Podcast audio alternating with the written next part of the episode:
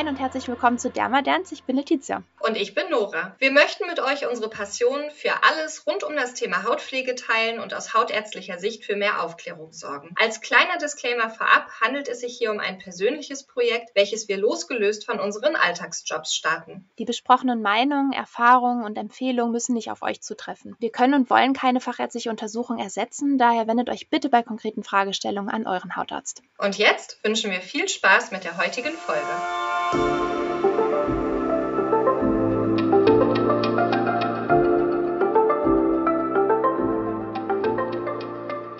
Herzlich willkommen zurück zu einer neuen Folge. Genau, herzlich willkommen auch von mir. Heute wollen wir über No-Gos reden. Und nehmt das bitte nicht absolut, das wollen wir nur einmal vorab sagen. Das, was wir als No-Gos bezeichnen, da geht es eigentlich mehr um bestimmte Inhaltsstoffe oder Stoffe an sich, die in der Hautpflege sehr gerne, sehr populär eingesetzt werden, die einfach aus medizinischer Sicht nicht so sinnvoll sind oder nicht immer so sinnvoll sind. Es gilt aber wie immer, wenn ihr das gut vertragt, weil einige von denen sind sicherlich auch äh, Stoffe, die potenziell allergische Reaktionen Reaktion hervorrufen und das ist nun mal nicht bei jedem so. Wenn ihr das also gut vertragt, das toll findet, euch gut tut, dann macht das weiter. Also es ist jetzt nicht in Stein gemeißelt, was wir jetzt sagen, so wie immer. Genau, also äh, fühlt euch da nicht angegriffen, wenn euer Lieblingsinhaltsstoff jetzt bei uns auf der No-Go-Liste steht. Es geht einfach darum, dass wir oft auch gefragt werden, ja, was darf denn auf gar keinen Fall drin sein oder sowas. Ja. Das kann man pauschal nicht beantworten, aber wir haben gedacht, hey, wir setzen uns einfach mal zusammen und jeder überlegt mal, was für ihn Stoffe sind, die aus den verschiedensten Gründen nicht unbedingt in der Hautpflege enthalten sein müssen, die eventuell keinen Nutzen haben oder Probleme machen können. Ja. Und Letizia und ich haben uns auch entschieden, dass wir die Liste vorab vorab nicht miteinander teilen. Das heißt, mhm. es kann sein, dass jeder komplett unterschiedliche Dinge da stehen hat, einfach anders gedacht hat als das Gegenüber. Es kann auch sein, dass wir vielleicht viele Übereinstimmungen ja. haben. Also ja, lasst euch überraschen, weil wir lassen wir uns auch überraschen. Auch voneinander überrascht. Genau. Wunderbar. Willst du direkt anfangen, Letizia? Ja, ah, ich weiß jetzt bei dem ersten allerdings, dass äh, wir das beide auf jeden Fall auf der Liste haben, weil das mal ganz initial die Überlegung war, ob wir dazu eine eigene Folge machen, aber wir das hier in diese mit reinnehmen. Und okay. zwar ist es das geliebte Kokosöl. Ja, das stimmt. Das äh, ist auch auf meiner Liste, da hast du recht. Und zwar einfach nur, ich habe ganz viele Patienten und äh, auch, auch im Freundes-Familienkreis Menschen, die das super gerne verwenden, so als Alleskönner. Das kommt auf die mhm. Haare, das kommt auf den Körper, damit wird sauber gemacht, damit wird geputzt zugefühlt. Also alles wird damit gemacht.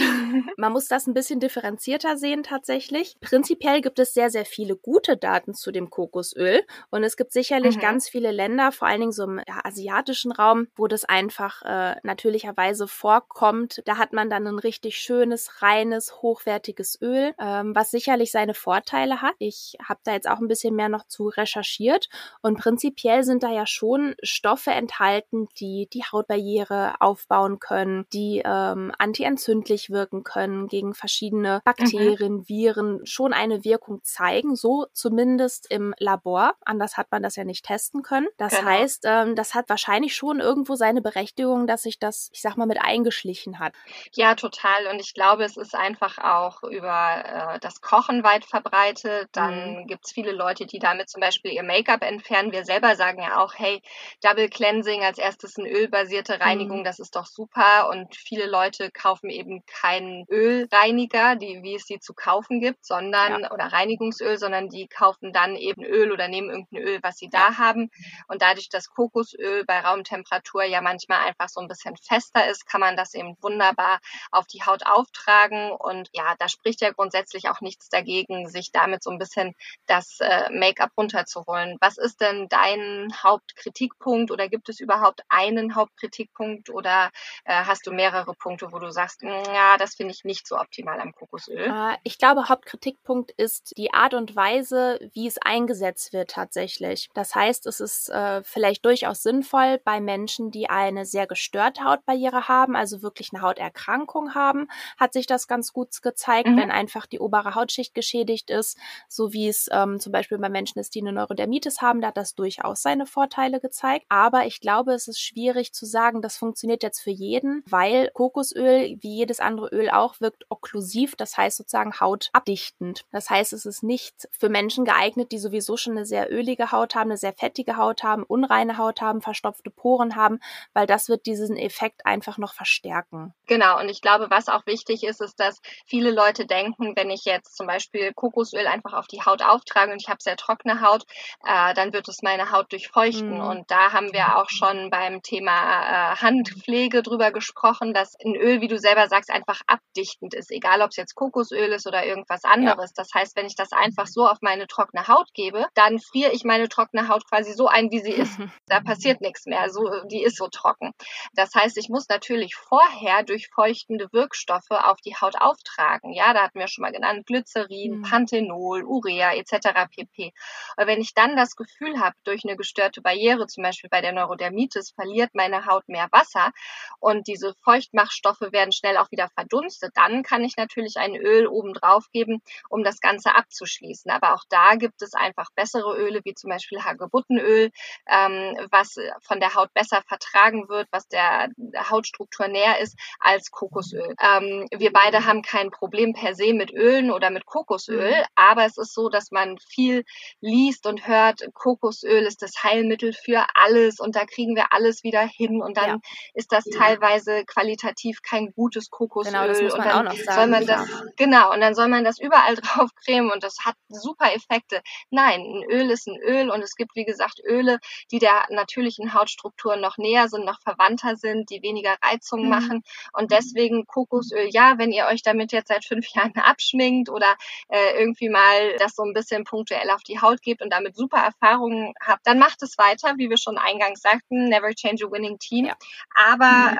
ähm, es wird, wenn ihr trockene Haut habt oder ähm, Probleme mit der Haut, jetzt kein Allheilmittel sein. Ja, sehr gut. Jetzt bin ich gespannt, was dein Punkt 2 ist, weil ab jetzt haben wir es überhaupt nicht abgesprochen. Ja, das stimmt.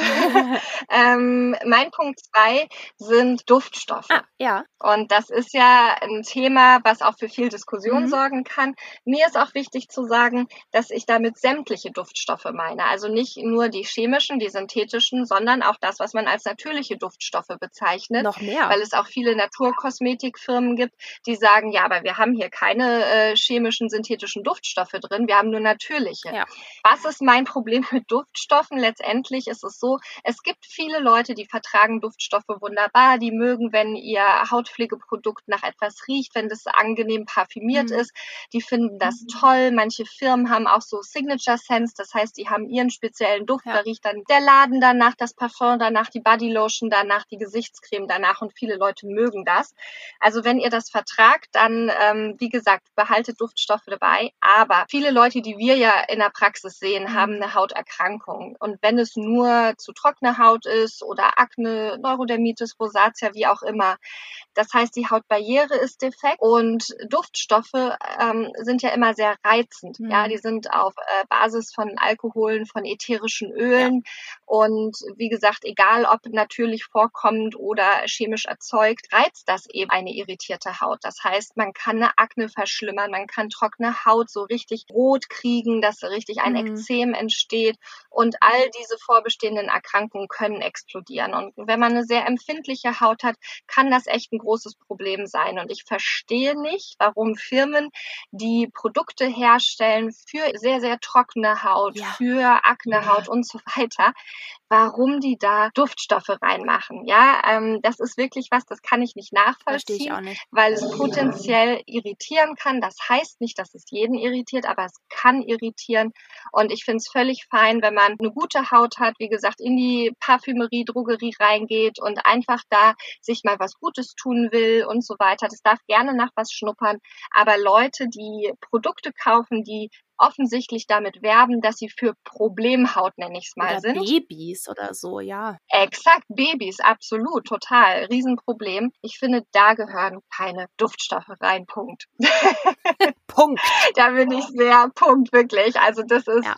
das mag ich gar nicht. Wie stehst du zu Duftstoffen? Du hast es perfekt auf den Punkt gebracht. Im Prinzip spricht da überhaupt gar nichts gegen, wenn man es gut verträgt, wenn man eine intakte Hautbarriere hat. Das kann wieder mal den Wellness-Effekt steigern. Das macht irgendwie gute Laune. Mhm. Jetzt im Sommer zum Beispiel ganz viel mit so Zitrusdüften, kann einem ja eine ganz tolle Stimmung auch machen. Ich meine, Düfte sind ja auch extrem mit unseren Emotionen einfach verbunden. Absolut, ja. Aber Allergiepotenzial, reizendes Potenzial, wie du schon sagst, und gehören nicht auf eine Haut, die irgendwie vorgeschädigt ist. Ja, total. Und gerade wo du nochmal sagst, so Zitrusdüfte und so, fällt mir auch ein, man muss natürlich jetzt im Sommer, das hätten wir vielleicht auch noch beim Thema Sommerpflege einbringen können, mhm. äh, man muss natürlich auch darauf achten, dass es phototoxische Reaktionen gibt. Das heißt, äh, dass Dinge an der Haut passieren können, Ausschläge oder Verfärbungen der Haut, die nicht passieren, wenn der Stoff, zum Beispiel ein Parfum, nur auf die Haut mhm. kommt, aber wenn dann noch die Sonne drauf kommt, dann lösen die UV-Strahlen das aus. Das nennt sich dann Berlock-Dermatitis zum Beispiel. Also es haben manche dann am Hals, das an, an den Seiten, wo man sich so klassischerweise das Parfum ja. hinsprüht, das mit der Zeit einfach so ein bisschen braun oder rot fleckig wird, äh, kann einen totalen Ausschlag geben. Das gibt es auch manchmal bei Duftpflanzen, wenn, wenn mhm. Kinder mit denen spielen und dann in der Sonne sind, dass die Ausschlag an den Händen kriegen oder bei Gräsern oder so. Und gerade auch was Zitrusfrüchte angeht, das ist echt gefährlich. Ich habe äh, vor zwei oder drei Jahren mal gelernt äh, durch einen Urlaub, zum Glück nicht selbst betroffen, was ein Limeburn ist. Äh, wenn man oh. dann zum Beispiel mit Limetten hantiert und dann kommt Sonne drauf, da kann es richtig blasige Hautreaktionen geben. Und äh, das ist uh. nicht ohne. Ne? Und wie du sagst, also das ist ja ein toller, frischer Geruch und man denkt sich so, wow, toll und ich gehe noch mal raus ja. in die Abendsonne und sprühe einen leichten Zitronenduft. Ja, lieber nicht.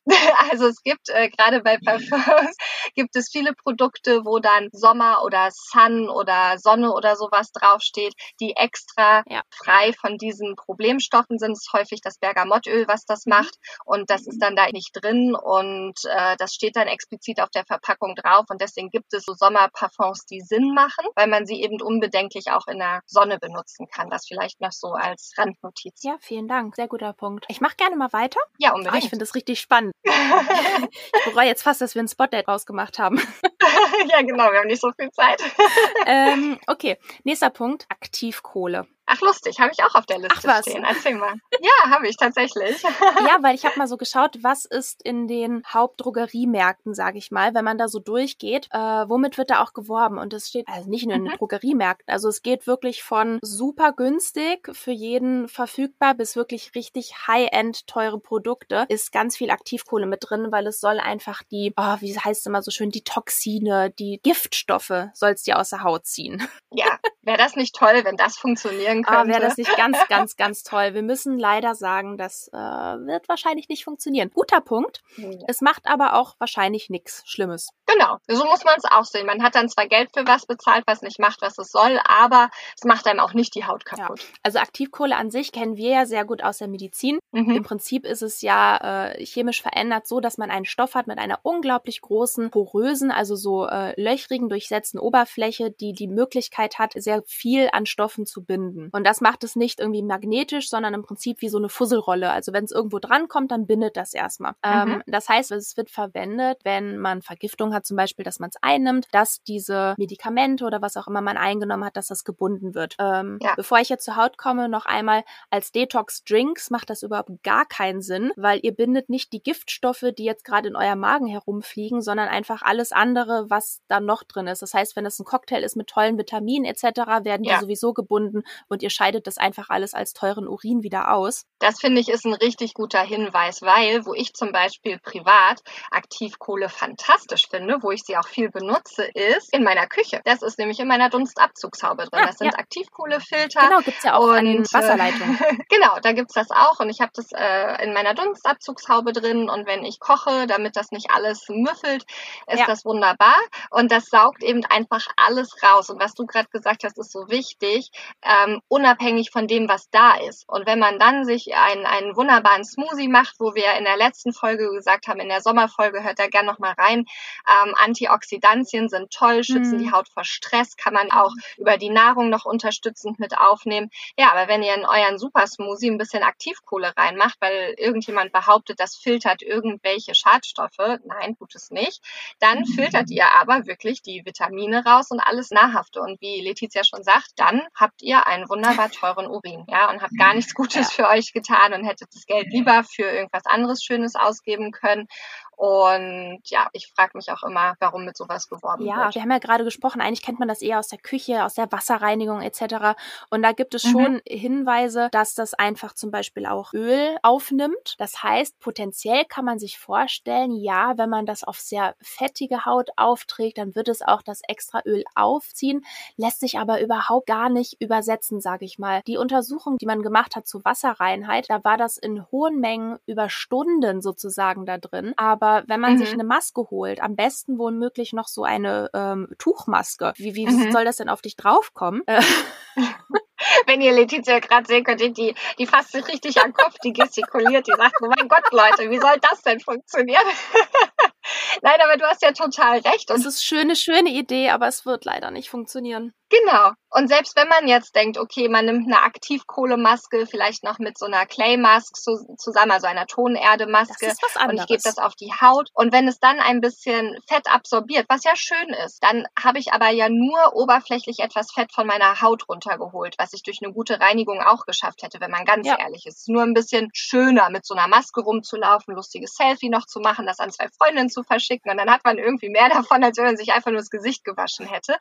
Aber äh, was man dann einfach auch gar nicht vergessen darf, ist, ja, ich habe das Öl runtergeholt, aber ich habe ja nichts an meiner fettigen Haut, an der Ursache geändert. Ja, da ist ja wieder Thema, dann arbeite doch bitte mit Salicylsäure jeden Tag, dass die Talgproduktion runterreguliert wird und so weiter. Ich habe ja einfach nur quasi sauber gemacht. Mehr habe ich ja gar nicht gemacht. Und ich glaube, das ist wichtig, weil gerade, ich sag mal, Teenager, die sich vielleicht dann nicht so richtig zum Hautarzt trauen und durch die Drogerie ja. irren und dann diese ganzen Aktivkohlemasken und dann hat das noch eine schöne Farbe, dann denken die, wow, hier passiert ja. richtig was. Dann zieht sie auch zwei, drei Mitesser oder so ein bisschen so Fettablagerungen aus der Haut, dann haben die das Gefühl richtig mhm. toll. Aber wie gesagt, im Endeffekt ist es nichts Spektakuläres und auch das Geld kann man dann lieber ja. für was anderes Ich finde es gut, ich würde das noch gerne sozusagen als Schlusswort dazu nehmen, dass du gerade gesagt hast, nimm doch lieber das und das. Das heißt, das, wofür es formuliert ist, ist eben häufig fettige, unreine Haut. Dann nimm doch lieber, mhm. wie Nora sagt, mhm. eine Salicylsäure. Nehmt, äh, wenn diesen Peeling-Effekt haben soll, nimmt lieber eine Milchsäure oder eine niedrig dosierte Glykolsäure. Ähm, genau. Niacinamid, was auch antibakteriell, antientzündlich wirkt. Und dann seid ihr eigentlich viel besser beraten als äh, mit der Maske. Ja,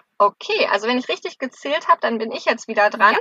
Und weil wir es ja kurz halten wollten heute als Spotlight, mache ich jetzt noch äh, mein No-Go und dann könnt ihr gespannt sein auf eine Folge in der Zukunft, wo wir mit den No-Gos weitermachen. Und ihr könnt uns auch gerne eure No-Gos ja. schicken. Das interessiert Letizia mich nämlich auch brennend. Was ist eigentlich das, wo, wenn ihr in die Drogerie, in, in die Parfümerie geht, worauf achtet ihr? Was sollte da nicht drin sein? Oder habt ihr gar keine No-Gos? Sagt ihr einfach irgendwie, das Packaging muss mir gefallen ja. und und, und wenn die Verpackung und der Duft stimmen, dann äh, macht's das für mich oder so.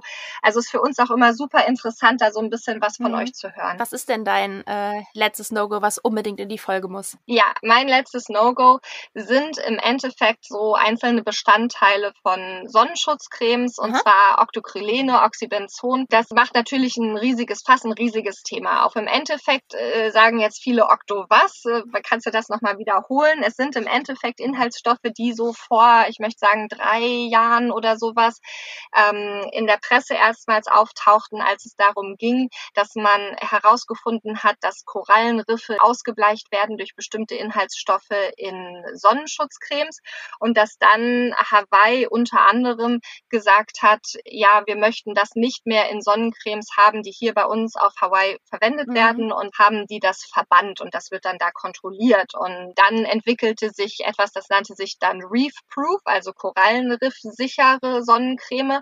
Und manche Firmen haben da ähm, jetzt so Siegel drauf und so weiter, um eben dem Endverbraucher, also euch als KundInnen zu signalisieren, das ist alles okay, damit könnt ihr in Urlaub fahren und das ist einfach umweltschonend. Jetzt muss man halt sagen, dass das Stoffe sind, die eigentlich super gut bekannt sind, die man seit vielen Jahren in Sonnenschutzmitteln mhm. hat, die jetzt euch auf der Haut wahrscheinlich keine großen Probleme machen werden, aber wo es einfach so ein bisschen mal um einen anderen Aspekt geht, nämlich um den ökologischen und äh, wo ich finde, dass man da einfach gut drauf verzichten kann. Es gibt viele moderne Lichtschutzfilter.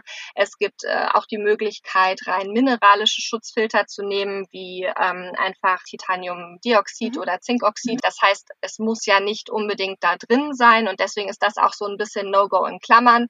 Ja, was ich ganz interessant finde, ich hatte das letztens äh, aus privaten Gründen nochmal recherchiert. Es gibt auch ganz viele Artikel oder Hinweise dazu, ob das gegebenenfalls krebserregend ist oder auch hormonähnliche ja. Wirkung entfalten kann. Weißt du, ist genau. das jetzt vom Tisch? Ist das so wie Aluminium im Deo oder ist es noch nicht so ganz? Nee, es ist noch nicht so ganz raus. Mhm. Also wenn man das einfach nur googelt, dann kriegst du ja, das macht Krebs und ja, das ist hormonwirksam ja, und das ist das Schlimmste, was du dir antun kannst. Und wenn du dann auf seriöse Seiten gehst, dir eine seriöse Recherche anguckst, auch guckst, wie ist der Stand der Dinge mit der Deklarationspflicht, ja. ist das verboten oder nicht, muss man sagen, nein, es ist nicht verboten, außer eben, wie gesagt, in Hawaii und, und einzelnen anderen Ländern. Aber es ist nicht als gesundheitsbedenklich komplett eingestuft, aber es ist immer noch ähm, unter Beobachtung. Ja, okay. Das heißt, ich möchte nicht sagen, dass es das vielleicht nicht demnächst kommt und man dann sagt, ah, es macht eventuell doch so ein bisschen was. Ja. Wenn man da unsicher ist und sehr, sehr, sehr viel Wert darauf legt, dass es wirklich absolut clean Inhaltsstoffe sind, die gar nicht auch erst in Verdacht stehen, solche Probleme zu machen, dann würde ich auf modernere Filter ja. wechseln oder mhm. wie ich schon sagte, auf mineralische Sonnenschutzcremes. Aber es ist, da muss man einfach sagen, to be continued, das können wir abschließend noch nicht beantworten. Ja, aktuell handhabe ich persönlich das so, dass ich das äh, bei Babys und bei Menschen mit einer gestörten Hautbarriere vielleicht nicht anwenden würde, weil einfach die Aufnahme doch deutlich erhöht ist. Und dann mal gucken. Vielleicht ändert sich das noch. Ja, und das ist ja auch ein, ein super Vorgehen, weil jemand, der eine gesunde Haut hat, der nimmt so wahnsinnig wenig Inhaltsstoffe von Cremes äh, ins Körperinnere auf. Also da muss man eigentlich keine Sorge haben. Aber wie du sagst, Leute mit einer gestörten Hautbarriere, ähm, sei es ältere Leute, mhm. sei es Leute mit Neurodermitis, Schuppenflechte etc. pp, würde man schon gerne den Hinweis geben. Und wie gesagt, äh, es gibt so viele tolle Produkte, wo das nicht drin ist, dass ich da mittlerweile halt auch drauf verzichte. Ja, interessant. Ah, ich glaube, wir machen auf jeden Fall dann noch, äh, ich will jetzt nicht sagen auf jeden Fall, aber ich glaube, das mit den No-Gos wird noch weitergehen, weil mich würde auch, wie du gesagt hast, wirklich interessieren, was ihr auch dazu sagt oder was ihr sagt,